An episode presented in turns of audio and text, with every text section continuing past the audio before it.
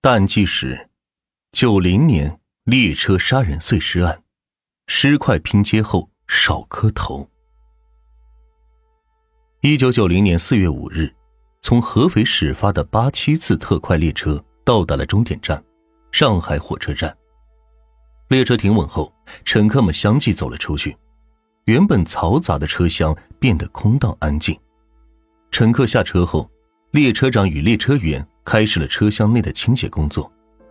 在六号车厢的开水间处，列车长看到了两个装得鼓鼓的大包囊。哎，这是哪位乘客落下的？我在南京站的时候就看到了这两个包，但是一直不知道是谁的。列车员回答说：“这包里边是什么东西？打开检查一下。”列车长说道。列车员在包裹外用手摸了摸，感觉是软软的，随即打开了包裹，顿时一股浓烈的血腥味是扑鼻而来。女列车员大惊失色，吓得差点是瘫坐在地。包里面装的是被肢解的尸块，在包裹尸体的袋子里，凶手放进去很多废纸以及棉绒球，所以血水没有渗透出来。因此，列车员在旅途中也并没有发现异常。列车长意识到了问题的严重，迅速报了警。上海铁路公安局李副局长接到报警，迅速带着刑侦技术人员赶往案发的现场。他们把尸块拼接起来，得知死者是一名男性，但是没有头颅。解剖之后发现胃里有残留的田螺肉和韭菜等食物。法医判断，死者是在四月四日午饭后三个小时左右死亡的。根据列车员所提供的情况，公安机关分析，凶手应该是在合肥至南京之间这段路途中进行抛尸的。据此，上海警方决定配合蚌埠铁路公安，共同侦破这起案件。在南来北往的旅客当中，想要找到凶手，无疑是大海捞针。当务之急是要确定死者的身份，才能开展案件侦破的下一步工作。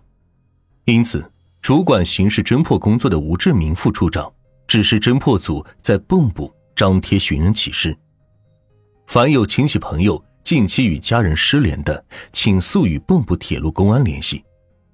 三天之后，一个叫做钱维忠的年轻男子来到公安机关报案称，三天前。他的胞兄钱锡忠骑车外出，从此失联，下落不明。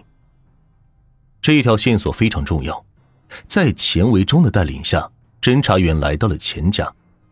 经过询问，侦查员得知钱锡忠单身，性格内向，没有什么朋友，靠买卖国库券为生。最为重要的是，在四月四号，钱锡忠的午饭吃的就是韭菜和田螺。为了进一步证实死者的身份，侦查员决定提取钱锡忠的指纹进行比对。由于钱锡忠有洁癖，他的房间不允许家人随意进出，而且他用过的东西要反复擦拭好几次才放回原处，这给提取指纹的工作带来了不小的困难。最后，侦查员在征得钱锡忠父母的同意后，撬开了保险箱，取走了一些钱锡忠的信件。以及发票等物品，才勉强提取到了一些残缺不全的指纹。经过比对，钱熙中的指纹与八七次列车上尸体的指纹完全一致，死者正是与家中失联多日的钱熙中。查明了死者的身份，下一步就要查明死者的人脉关系以及凶手的作案动机。经过警方的深入了解。钱熙中虽然没有成家，但在生活作风方面非常检点，因此情杀的可能性极低。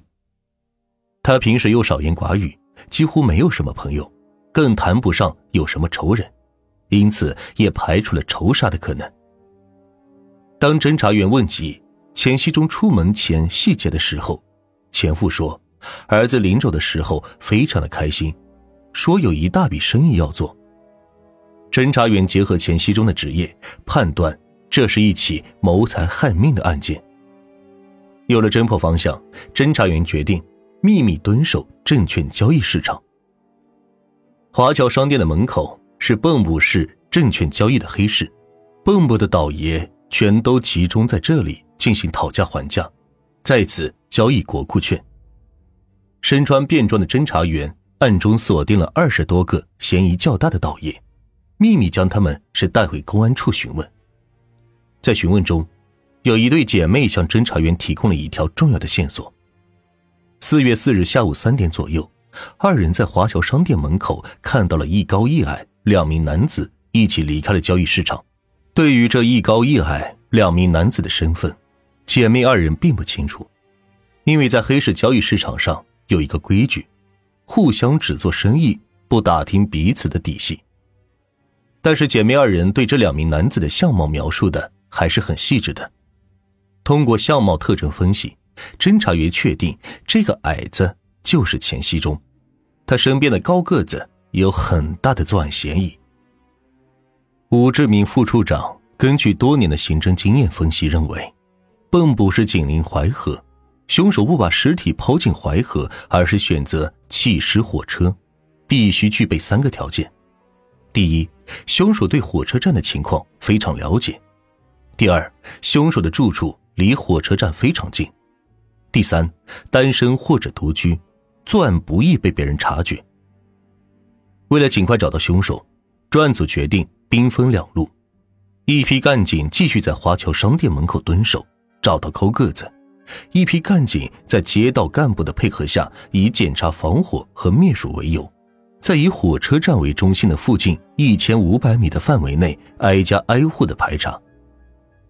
四月十四日上午，在华侨商店门口，街上熙熙攘攘，人来人往，导爷们三三两两的站在路边，不时的询问路人还有没有国券库出售。十一点左右，混在人群当中的侦查员突然发现一个高个子男子，与之前两名女导爷形容的体貌特征极为相似。两名侦查员立即向埋伏在四周的侦查员传递了信号。悄悄的跟在了高个子的身后。高个子在街上毫无目的的转了一圈，然后拐进了一个小胡同，骑上自行车刚要出发，就被突然冲出来的一辆自行车撞倒在地。你没长眼睛啊！高个子气急败坏的骂了一连串的脏话，骑车人也毫不示弱的回骂道：“你嘴巴放干净些，找揍啊！”二人就你一言我一语的大声争吵了起来。这里是闹市区，不要吵闹，有什么事到派出所解决。这时，两名侦查员围拢上来，不由分说的把高个子和假扮骑车人的侦查员带回了蚌埠铁路公安处刑侦科。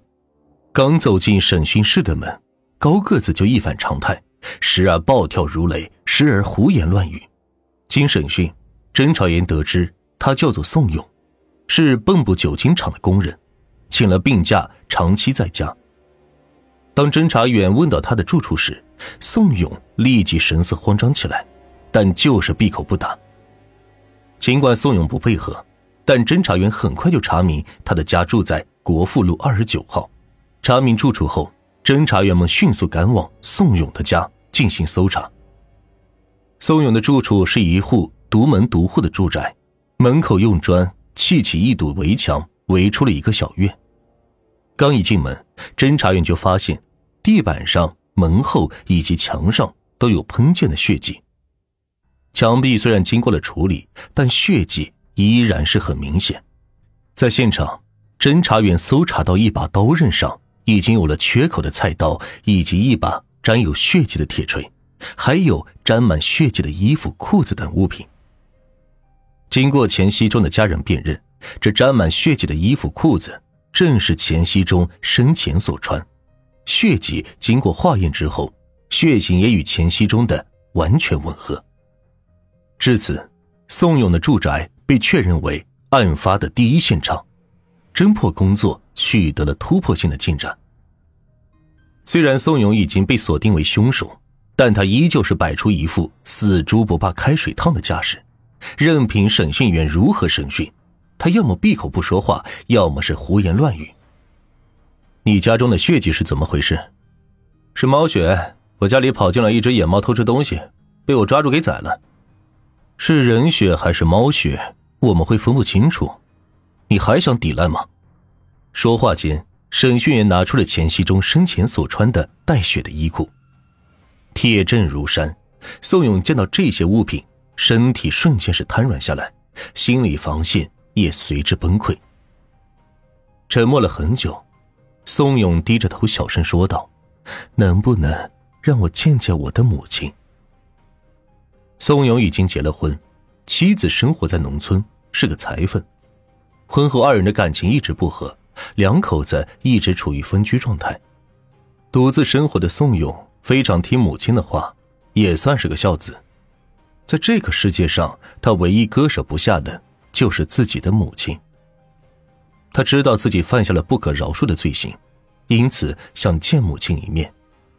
审讯员同意了这个请求。宋勇在顽抗了四十八个小时之后，也终于开始交代了自己的作案经过。四月四日下午三点左右，在华侨商店门口，他与钱熙中商定好国库券的买卖价格之后，两人决定前往宋勇家中交易。进了屋之后，两人对于之前商定好的价格发生了争执。钱熙中想要将之前商定好的价格提高一些。宋勇想要把之前商定好的价格也再压低一些，两人价格没有谈妥，钱熙中转身就要走，宋勇是没有办法，只能按照钱熙中提出的价格进行交易。当宋勇拿出九千元现金给钱熙中后，钱熙中开始认真的清点起钞票。此时的钱熙中毫无防备，宋勇转到钱熙中身后，拿起铁锤朝着他的头部是猛砸了下去。被砸得头破血流的钱熙中竭力呼救，但是宋勇独门独院的住宅根本没有人能听到。此时的钱熙中已经是没有了反抗能力，宋勇上前用双手死死的掐住钱熙中的脖子，直到他没了呼吸。随后，宋勇拿起菜刀，把钱熙中的头颅给砍了下来。作案之后，宋勇把菜刀往地上一扔。换了一身干净的衣服，像什么都没有发生一样，锁上房门，去母亲家吃了晚饭，看了会儿电视之后，才返回到家中。他把钱熙中的尸体肢解后，装进了两个大皮包，放到了自行车上，趁着夜色的掩护，来到了蚌埠火车站三号站台。从合肥始发的八七四特快列车行驶到蚌埠的时候，已经是深夜了。他把两个皮包放到了六号车厢的开水间后，随即匆匆的溜下了车。回到家后，他把钱熙中的头颅装进一个坛子里，密封好后，在第二天下午骑车来到了淮河公路大桥，将坛子抛入河中。四月十六日，蚌埠铁路公安在水上派出所的配合下，打捞起了包裹着塑料编织袋的坛子，经检验，正是钱熙中的头颅。从四月五日到四月十六日，蚌埠铁路公安干警只用了十一天的时间，就破获了这起恶性案件，告慰了死者的在天之灵。